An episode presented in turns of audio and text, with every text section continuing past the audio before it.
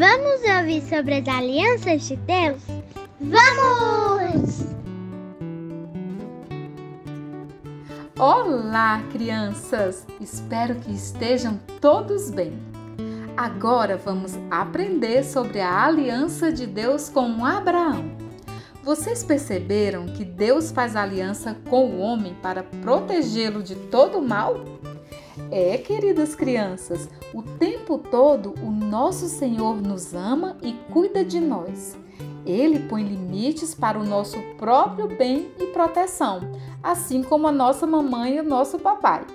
Por isso, todos os dias peça ao Senhor Jesus para que ele te dê um coração obediente a Deus como o dele é. Sabe o que aconteceu com a nova humanidade depois do dilúvio? Acredite, a mesma coisa. A humanidade voltou a pecar e a andar separada de Deus e novamente a viver na maior desobediência. Ainda bem que o nosso Deus é misericordioso e paciente. Então Deus chama Abraão, um homem comum, e faz uma aliança com ele e promete que através da vida dele ele iria criar um povo que seria chamado o povo de Deus. Não mais um casal, como foi Adão e Eva, nem mais uma família, como foi com Noé, mas agora seria um povo, o povo de Deus, que seria numeroso como as estrelas do céu ou como a areia da praia.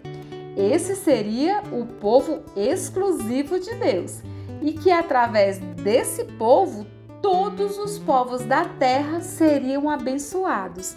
E qual seria a condição para essa aliança? Agora seria necessária a fé em Deus e um sinal físico, a circuncisão, que é uma marca no corpo, para que se identificasse que aquele povo tinha um dono, que pertencia a um senhor. Somente os homens fariam essa marca e as mulheres eram representadas nessa aliança por seus pais ou maridos. Abraão creu no Senhor e obedeceu. Por isso a Bíblia nos diz que ele é o pai da fé. Vamos conhecer a ordem que Deus deu para Abraão? Então o Senhor disse a Abraão: Saia da sua terra, do meio dos seus parentes e da casa de seu pai, e vá para a terra que eu lhe mostrarei.